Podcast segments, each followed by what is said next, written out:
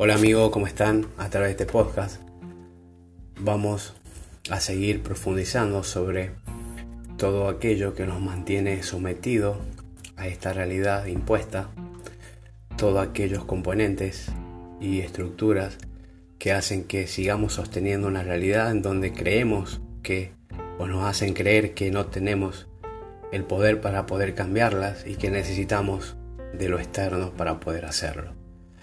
Entonces vamos a empezar. Hoy vamos a hablar de la no dualidad, pero antes de ir por ello, vamos voy a comentarle lo que es la dualidad. Bien. Entonces, nosotros vivimos eh, en esta realidad material en un universo dual en donde todo lo que existe tiene su par de opuestos. El frío y calor, el día y la noche, blanco y negro, y cada uno de ellos, de su, opuesto, frío y calor, no pueden vivir sin él, sin el otro, ya que si no, para conocer el frío tenemos que eh, saber lo que es el calor y para saber lo que es el día tenemos que saber lo que es la noche. Y desde nuestro diario vivir no hacemos más que elegir constantemente una polaridad en la cual establecernos, desde ahí percibir la realidad que muy poco tiene que ver con la realidad verdadera.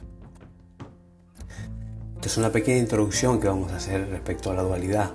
Ya voy a preparar otro podcast donde voy a hablar sobre la dualidad y su mecanismo para poder seguir profundizando sobre los mecanismos de control que están implementados. Entonces empecemos con la no dualidad. La no dualidad no puede ser pensada ni nombrada porque tanto la mente como la palabra que utilicemos para definirla son necesariamente duales.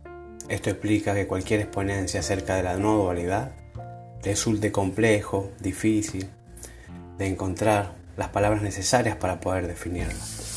Porque la no dualidad no tiene nada que ver con el concepto de la misma, dado que la mente se mueve por su naturaleza en el mundo de los opuestos. Cuando la mente piensa en la no dualidad, además de tergiversar la verdadera esencia de lo que es, también lo entiende como si fuera lo opuesto a la dualidad.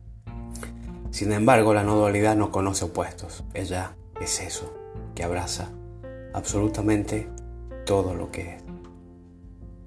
La realidad es no dual, hay diferencias,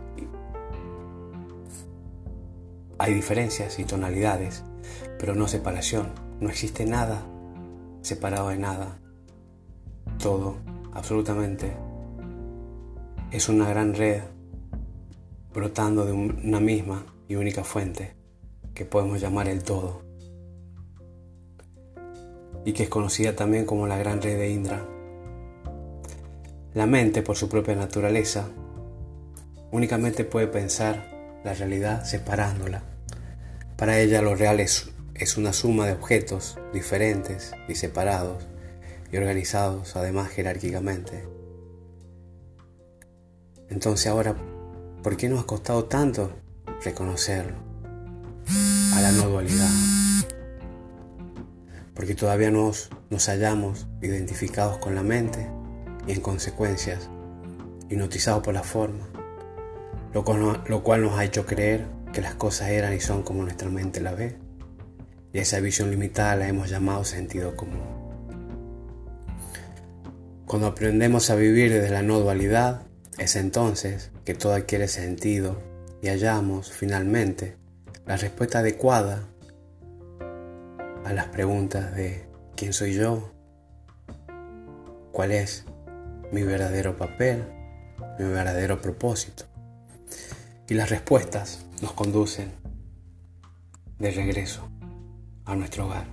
Es decir, nos hace reencontrarnos con quienes realmente somos y ese reencuentro es la fuente de liberación, de gozo, de plenitud y de unidad.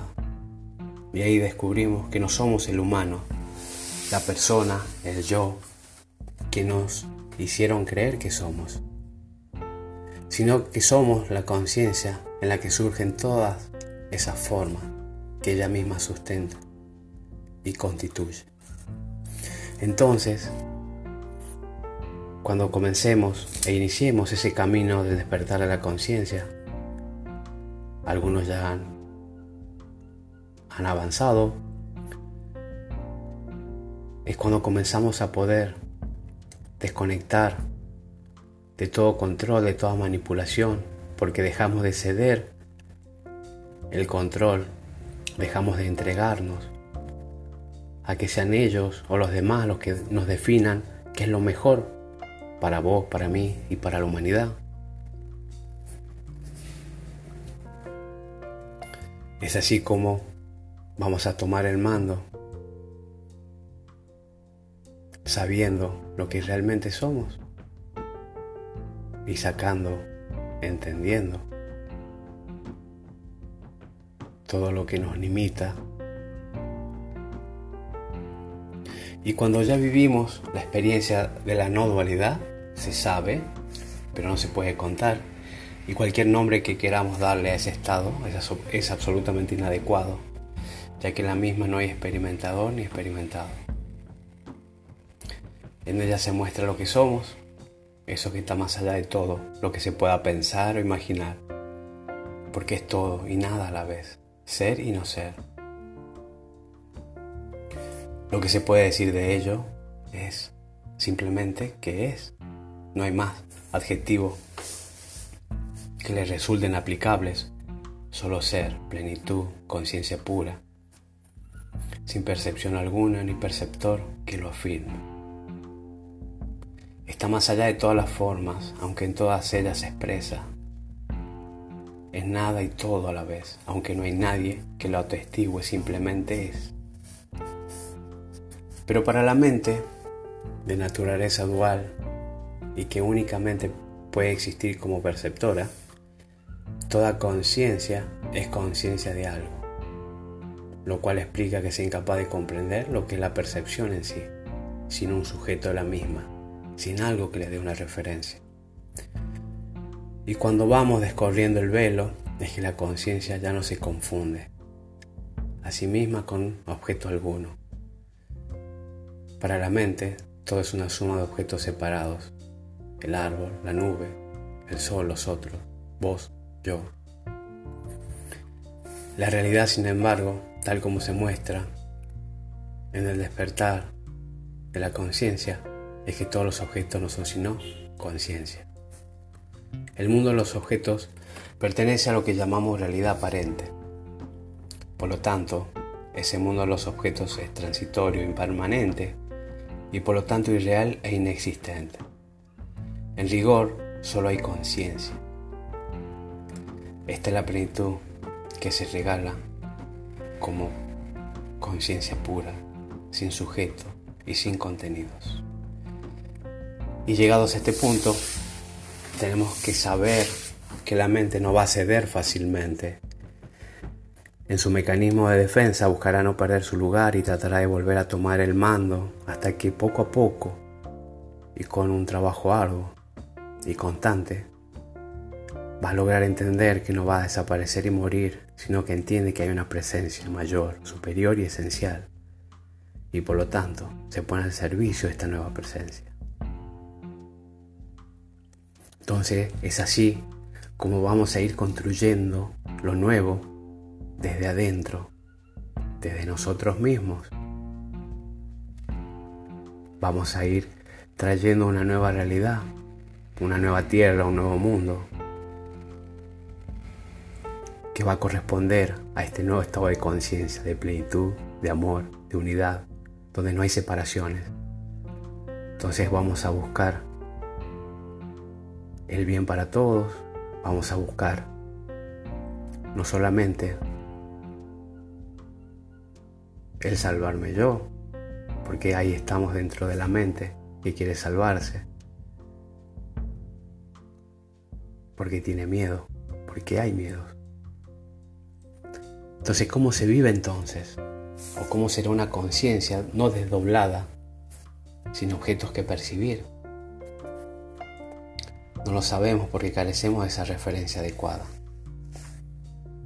Y porque estamos reducidos a una forma particular de ser consciente. Ahí, en ese estado, solo sabe, solo sabes que no sos nada ni nadie. Y que en ese vacío consiste la sabiduría. Entonces no hay juicios, no hay mente, No hay definición, solo ser. ¿Y cómo se vive entonces? No buscamos nada, no decidimos nada y tampoco te apropias de nada, porque no existe tal cosa como un yo que fuera el sujeto de esas acciones. Hay acciones, sí, claro que sí, nos movemos, caminamos, pero no como un hacedor individual. No buscas nada porque reconoces tu verdadera identidad como plenitud, en la conciencia, plenitud vida la que en un fluir incesante se despliega y expresa constantemente. Entonces, esta incertidumbre,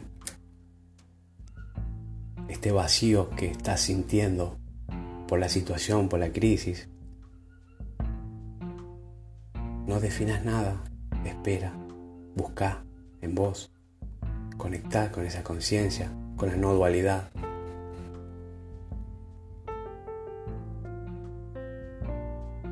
Y sabe